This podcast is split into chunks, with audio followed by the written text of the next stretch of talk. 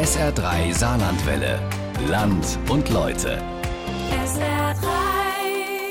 Die Gründe für den Deutsch-Französischen Krieg 1870-71 waren auf den ersten Blick lächerlich. Zwei alte Regenten, Wilhelm I. von Preußen und Napoleon III., die eigentlich gar keinen Krieg wollten. Doch den wollte ihr politisches Umfeld. Ein Streit um die Thronfolge in Spanien, der eigentlich schon beigelegt war, und eine frisierte Depesche. Am 2. August 1870 ähm, sind die ersten französischen Truppen für kurze Zeit nach Saarbrücken einmarschiert und dann nahm das Verhängnis seinen Lauf. Barbara Grech begibt sich für uns auf Spurensuche in der Region, die eine entscheidende Rolle in dieser Auseinandersetzung gespielt hat.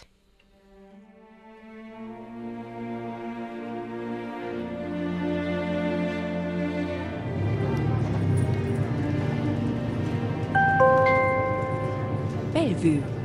Jedes Mal habe ich mich gewundert und amüsiert, wenn ich mit der Buslinie 121 durch Saarbrücken gefahren bin. Über die Bellevue in Richtung Hauptbahnhof. Durch ein ganz gewöhnliches Wohngebiet. Die Bushaltestelle dort trägt den Namen Lulustein. Was für ein drolliger Name für eine Bushaltestelle. Lulustein was es wohl damit auf sich hat? Am 2. August beim Gefecht von Saarbrücken hat der 14-jährige Prinz Lulu, der Sohn Napoleons III., angeblich einen Kanonenschuss abgefeuert und damit seine Mannwerdung als Militär vollzogen. Und das wird in der französischen Presse ganz hochgehängt ähm, und als militärische Heldentat gefeiert. Auf der deutschen Seite macht man sich da eher drüber lustig. In Frankreich war man davon ausgegangen, dass dieser Krieg die Thronfolge der Bonapartes entsprechend zementieren würde. Und deswegen musste natürlich eben das durch einen entsprechenden Akt auch untermauert werden.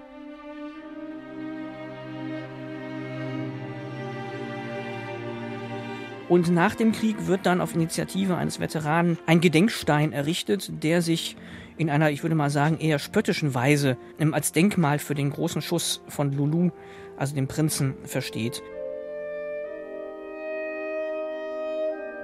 Tobias Arendt und Paul Burgert, zwei Historiker, die sich mit dem Deutsch-Französischen Krieg 1870-71 beschäftigt haben. Zum 150. Mal jährt sich 2020 der Beginn dieses Krieges. Tobias Arendt hat sogar ein Buch über diesen Krieg geschrieben mit dem Titel 1870-71 Die Geschichte des Deutsch-Französischen Krieges erzählt in Einzelschicksalen.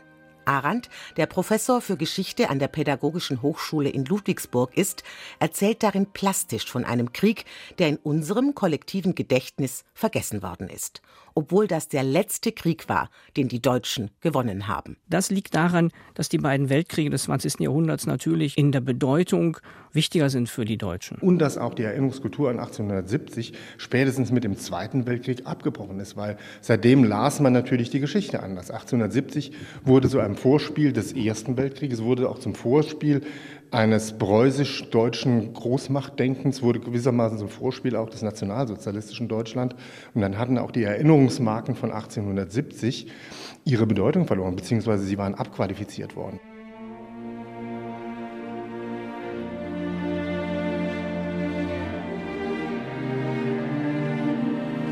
So Paul Burgard, Historiker am Saarländischen Landesarchiv, der sich vor allem aus regionaler Sicht mit diesem vergessenen Krieg beschäftigt. Ein Krieg, der so viel Bedeutung für Deutschland hat. Ohne ihn hätte es das Deutsche Reich und somit auch die Bundesrepublik wohl nie gegeben.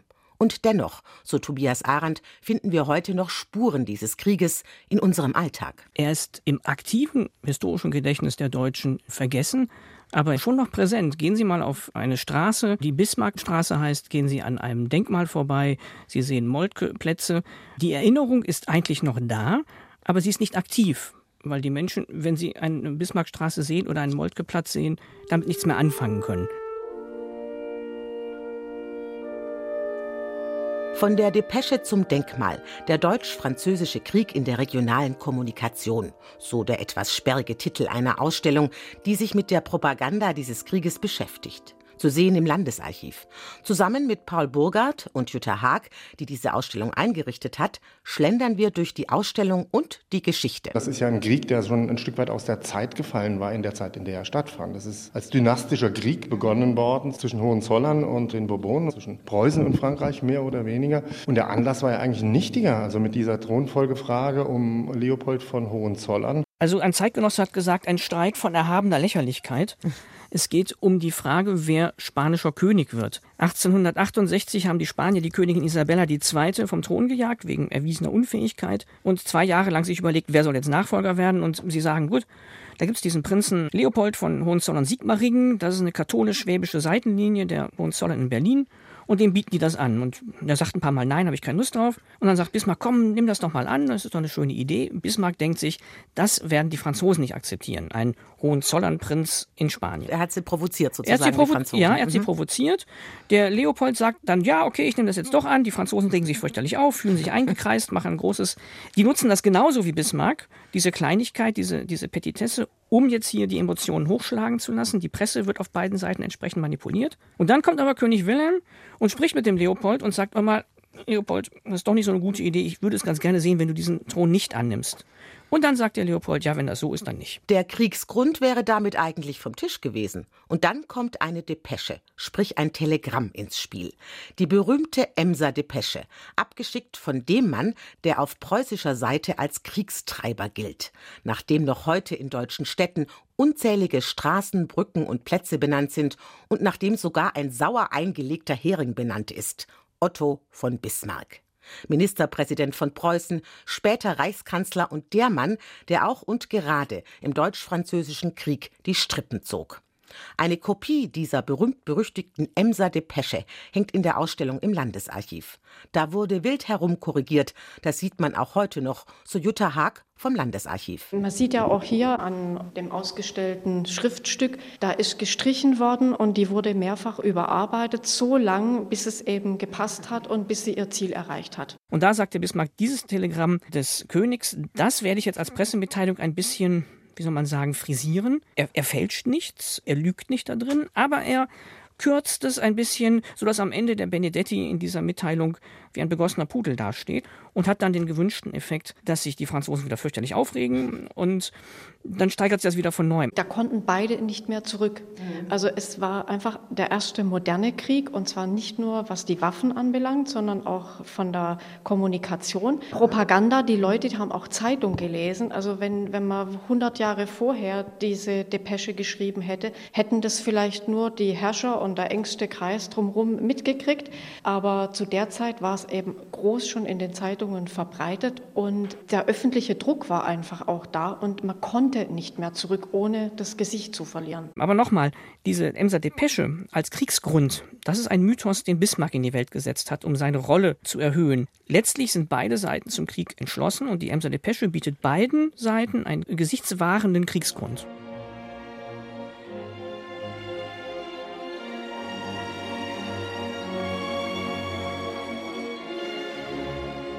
Das Unheil nimmt seinen Lauf. Die Kriegsmaschinerie wird in Gang gesetzt. Auf beiden Seiten. Auf deutscher Seite wird die Mobilmachung mit einer geradezu preußisch gigantischen Logistik betrieben. Ludwig Pietsch, Maler, Reiseschriftsteller und Berliner Gesellschaftslöwe, ist einer der Zeitzeugen, den der Historiker Tobias Arendt in seinem Buch zu Wort kommen lässt. Er beschreibt, wie Anfang August am Mannheimer Bahnhof die Truppen und das Material per Eisenbahn an die Front gebracht werden. Preußische, badische, bayerische Landwehren und lange Züge von Ochsen und mit Säcken beladener Bauernwagen auf den Straßen, die fort und fort hinüberziehen. Schon fuhr wieder so ein Zug ein, Wagen an Wagen, mit grünen Zweigbüschen geschmückt. Munitionskarren, Geschütze, Pferde und Mannschaften in den offenen Vieh- und Packbehältern und auf ihnen erst in kecken, zufällig und absichtslos gefügten Gruppen die Mannschaften. Auch der französische Kriegsminister Edmond Leboeuf fühlt sich bestens vorbereitet für den anstehenden Krieg. Als ihn eine parlamentarische Kommission streng befragt, Marschall, sind wir bereit? Vollständig bereit? Geben Sie uns Ihr Ehrenwort darauf. Antwortet Leboeuf selbstbewusst und arrogant. Ich gebe Ihnen mein Ehrenwort, dass wir über und über bereit sind. Was verstehen Sie unter bereit? Ich verstehe darunter, dass wenn der Krieg ein Jahr dauerte, wir nicht einmal einen einzigen Gamaschenknopf zu kaufen brauchten. Am 2. August 1870 dann dringen französische Truppen nach Saarbrücken ein. Das Gefecht von Saarbrücken ist keine Schlacht. Da sind ungefähr 1000 Deutsche auf dem Exerzierplatz und es stehen sich ein paar tausend Franzosen gegenüber. Die beschießen sich ein bisschen, dann sagen die Deutschen irgendwann, komm, ist hier nicht so wichtig, wir gehen mal zurück. Und dann kommen ungefähr 1000 Franzosen nach Alt-Saarbrücken, besetzen das für drei Tage und sagen sich, was sollen wir hier? Und gehen auch wieder zurück. Aber immerhin auf deutschem Boden waren sie mal. ja, Franzosen. sie waren. Das war der einzige Augenblick, wo dieser Krieg auf deutschem Boden stattgefunden hat, obwohl der französische Kriegsplan natürlich vorsah, den überhaupt nur auf deutschem Boden stattfinden zu lassen. Marschall François Aquil Bazaine, Kommandeur der französischen Rheinarmee, gibt ein vernichtendes Urteil zu diesem Gefecht ab. Was war überhaupt der Zweck dieser Operation? Operationen sind unnütz, wenn man die eroberten Punkte vornehmlich einen solchen wie Saarbrücken beim Beginn der Feindseligkeiten nicht auch zu behaupten sucht. Vier Tage später dann, am 6. August 1870, kam die Schlacht, die ein Wendepunkt für den laufenden Krieg darstellt die Schlacht von Spichern. Und dieses Mal war es wirklich eine Schlacht. Tatsächlich spielt Spichern die erste große Rolle, insofern auch militärisch, als danach der Weg frei wird für die deutschen Truppen nach Frankreich. Also ich meine, die Ausgangslage war ja eine ganz andere. Frankreich wollte ja strategisch zumindest das linke Rheinufer zurückgewinnen. Da war Saarbrücken dann ein wichtiger Posten auf dem Weg dorthin. Das Kriegsglück hat sich aber dann sehr, sehr schnell gewendet und es ist umgekehrt gelaufen.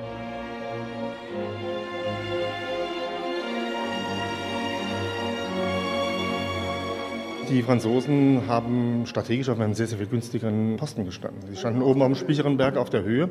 Die preußischen Einheiten haben sich aber dann auch entschieden, übrigens gegen das ausdrückliche Votum der obersten Heeresleitung, äh, den Spicherer Berg selbst zu erstürmen. Sie werden eingenommen, weil das deutsche Militär ziemlich knallhart kalkuliert, wenn wir mit doppelter Mannzahl hochgehen und die Hälfte kommt oben an, dann können wir gewinnen.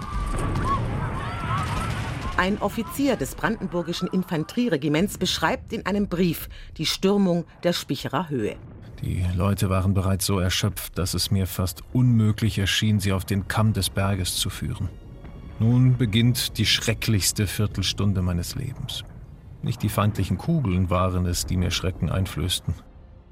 Mit Dank hätte ich jede begrüßt, die mich schwer getroffen und zum Niedersinken gezwungen hätte. Das vollständige Aufhören aller Kräfte die immer klarer mir vor Augen tretende Unmöglichkeit, den Kamm persönlich zu erreichen, waren es, die mich mit Grauen erfüllten. Denke dir nur, wenn ich hätte liegen bleiben können, wenn meine Kompanie ohne mich angekommen wäre. Meine Beine vermochten nicht mehr zu steigen. An den Sträuchern klammerte ich mich an und zog mich an ihnen empor.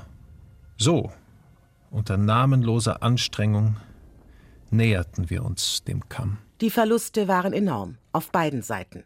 Die Deutschen zählten 5000 Tote, Verwundete und Vermisste. Die Franzosen 4000 plus 2000 Gefangene. Ich habe Berichte gelesen von französischen Offizieren, die gesagt haben, das war Boucherie. Also das war eine Schlachterei. eine Schlachterei, das war kein Gefecht, das war ein Gemetzel. Es gibt auch Briefe von Soldaten, die nach Wochen über Schlachtfelder gelaufen sind. Da lagen immer noch Hände, einzelne Knochen, unbeerdigte Füße und so weiter. Also für die war das wirklich ein Schock.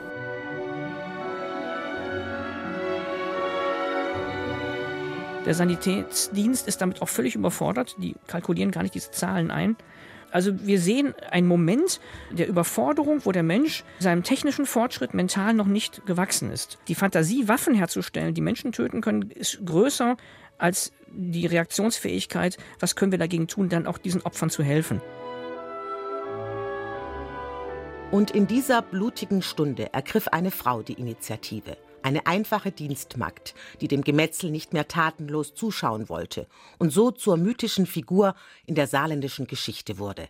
Schulze Katrin. Eigentlich Katrine Weißgerber war die Tochter eines Bauern, kam mit einigen 20 Jahren nach Saarbrücken, um hier sich als Dienstmagd zu verdingen. Das Haus der Schulzes in Saarbrücken war am unteren Schlossberg, von dort auch nicht allzu weit zu den Schlachtfeldern daneben. Und was tatsächlich und faktisch überliefert ist, ist die Tatsache, dass sie während dieses Gefechtes auf den Spicherer Höhen, es war an diesem Tag auch noch sehr, sehr heiß, es starben sehr viele Menschen, sich selbst aufgemacht hat, um die Soldaten zu versorgen. Also ihnen Wasser zu bringen, Verletzte zu verbinden, der Behandlung zuzuführen. Es braucht Leute wie Katharina Weisgerber, die sagen, ich gehe jetzt dahin, ich mache was, ich helfe. Offensichtlich schaffen die das nicht alleine. Das einzige Ruhmesblatt dieses Krieges ist vielleicht das zehntausendfache private Engagement im ganzen deutschen Land für Verwundete, und zwar für Franzosen wie für Deutsche. Da zeigt sich die Bürgergesellschaft von ihrer allerbesten Seite. Die Katharina Weisgerber, sie liegt ja noch im Heldental in Saarbrücken, sicherlich eine sehr positive Figur. Doch wie konnte es dazu kommen, dass die eigentlich so überlegene französische Armee, die über weitaus modernere Waffen verfügte, die im Gegensatz zur deutschen eine Profiarmee war, auf der Spicherer Höhe dermaßen baden ging und somit letztendlich den Deutschen zum Sieg verhalf? Also die Deutschen, muss man sagen, die waren einfach besser organisiert. Die Franzosen hatten das sogenannte System D, also von se débrouiller, äh, sich durchwursteln. Und äh, die Deutschen, die haben zum ersten Mal die Eisenbahn strategisch eingesetzt, unter anderem auch für den Nachschub. Wir haben sehr viele Zeugnisse darüber, wie bei Kriegsbeginn Waffen fehlen, Munition nicht am richtigen Platz ist, nicht genügend Brot da. Wir haben Briefe von französischen Generälen, die nach Paris schreiben, wo sind meine Soldaten, die sind gar nicht da.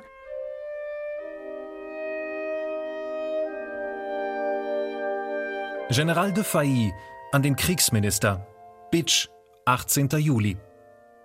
Bin in Bitsch mit 17 Bataillons Infanterie. Schicken Sie uns Geld, um die Truppen zu ernähren. Kein Geld in den öffentlichen Kassen der Umgegend.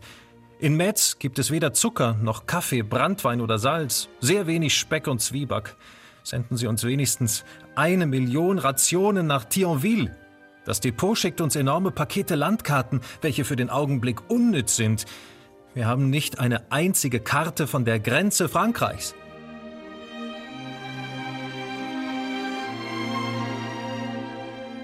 Das hat ein bisschen was zu tun mit dem Günstlings- und Vetternsystem des Second Empire. Mhm.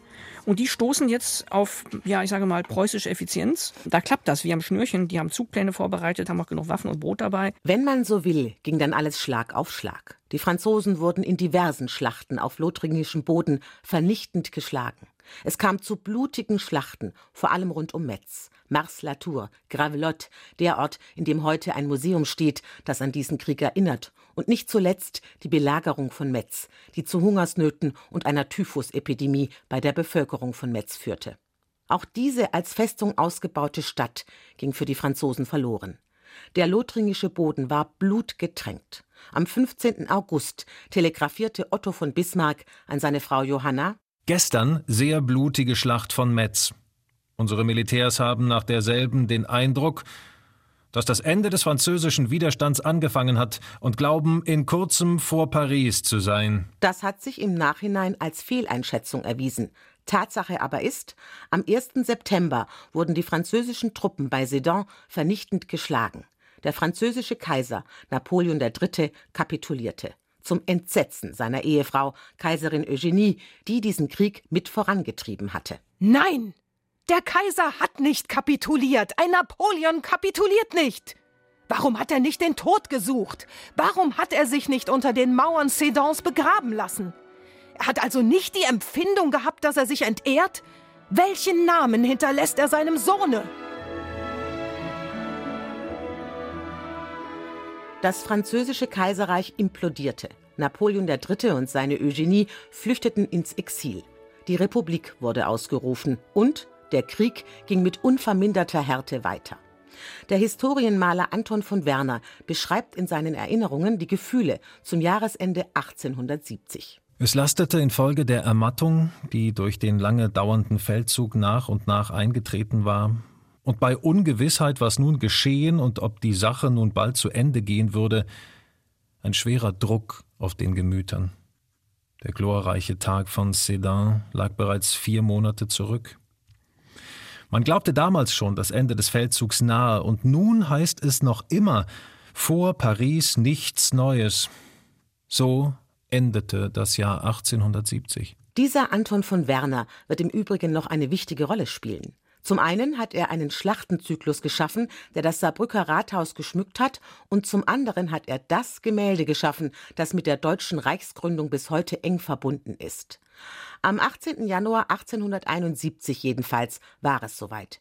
Im Spiegelsaal von Versailles wurde König Wilhelm I. zum deutschen Kaiser ausgerufen. Das Gemälde, das Anton von Werner dazu geschaffen hat, fehlt bis heute in keinem deutschen Geschichtsbuch. Ja, das Bild fehlt in keinem Schulbuch. Leider wird es aber in den Schulbüchern meistens nur rein illustrativ verwendet, so als würde dieses Bild wirklich zeigen, wie es passiert ist. Das Ereignis ist eher nüchtern gewesen und die Zeitgenossen teilweise ein bisschen enttäuscht von der ganzen Veranstaltung.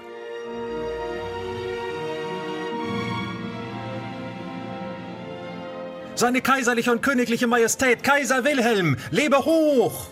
Hoch! Hoch! Und nun ging in prunklosester Weise und außerordentlicher Kürze das große historische Ereignis vor sich, das die Errungenschaft des Krieges bedeutet. Ich sah, dass König Wilhelm etwas sprach und dass Graf Bismarck mit hölzerner Stimme etwas Längeres vorlas, hörte aber nichts.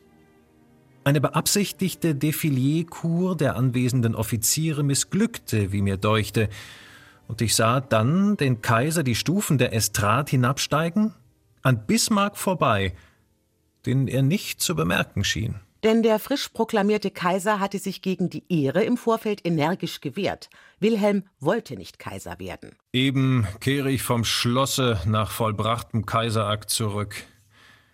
Ich kann dir nicht sagen, in welcher mürrischen Emotion ich in diesen letzten Tagen war. Teils wegen der hohen Verantwortung, die ich nun zu übernehmen habe, teils und vor allem über den Schmerz, den preußischen Titel verdrängt zu sehen. Also er ist ein überzeugter Preuße. Mit seiner ganzen preußisch-protestantischen Ethik ist er Preuße, er ist kein Deutscher.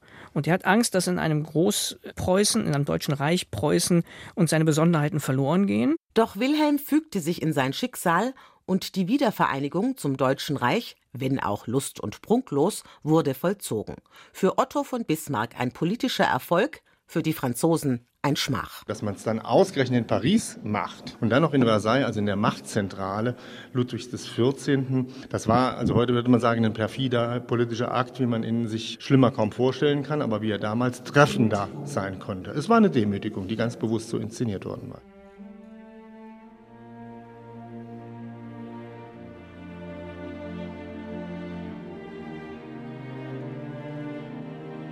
Am 10. Mai 1871 wurde dann nach langen Verhandlungen in einem Frankfurter Hotel der Friede von Frankfurt geschlossen.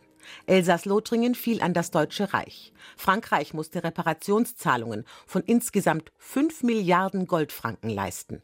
44.000 Deutsche und 140.000 französische Soldaten verloren ihr Leben in diesem ersten industriell geführten Krieg der Geschichte. Und sonst, was ist die Bilanz dieses Krieges? Ein Deutschland, wie wir es kennen, als föderalen Bundesstaat, gäbe es ja ohne diesen Krieg gar nicht. Und die deutsche Einheit wird durch diesen Krieg herbeigeführt. Ohne diesen Krieg gäbe es Deutschland, so wie wir es kennen, nicht. Dadurch, dass der Nationalstaat durch Kriege entstanden ist, hat das Militärische im Deutschen Kaiserreich einen sehr hohen Wert. Wir sprechen von einer militaristischen Gesellschaft, dann, wenn militärische Verhaltensformen ins Zivile hineingreifen. Und das passiert im Kaiserreich. Und dieses Erbe ist natürlich sehr aktiv für den Ersten Weltkrieg, aber vor allem auch für das nationalsozialistische Terrorregime, die anknüpfen können an militärische Verhaltenskodizes, die damals angelegt worden sind. Insofern ragt die Erinnerung an diesen Krieg weit ins 20. Jahrhundert hinein und ist auch wirksam. Genügend Gründe also, sich mit diesem deutsch-französischen vergessenen Krieg von 1870-71 auseinanderzusetzen.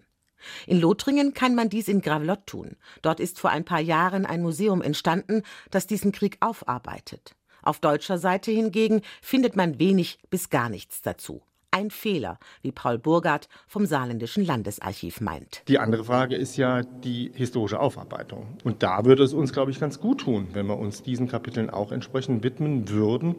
Und wenn wir hier gerade in dieser Region äh, den deutsch-französischen Krieg sehr, sehr viel mehr in den Blick nehmen würden, weil er ja sozusagen auch die Auftaktsveranstaltung ist für das, was 100 Jahre lang danach die deutsch-französische Geschichte sehr, sehr, sehr stark beschäftigt. Und ohne das Verständnis für diesen deutsch-französischen Krieg, seinen Ausgang und seinen Folgen, kann man auch vieles danach nicht verstehen und kann man vor allem die Regionalgeschichte hier in, im Saarland relativ schwer verstehen.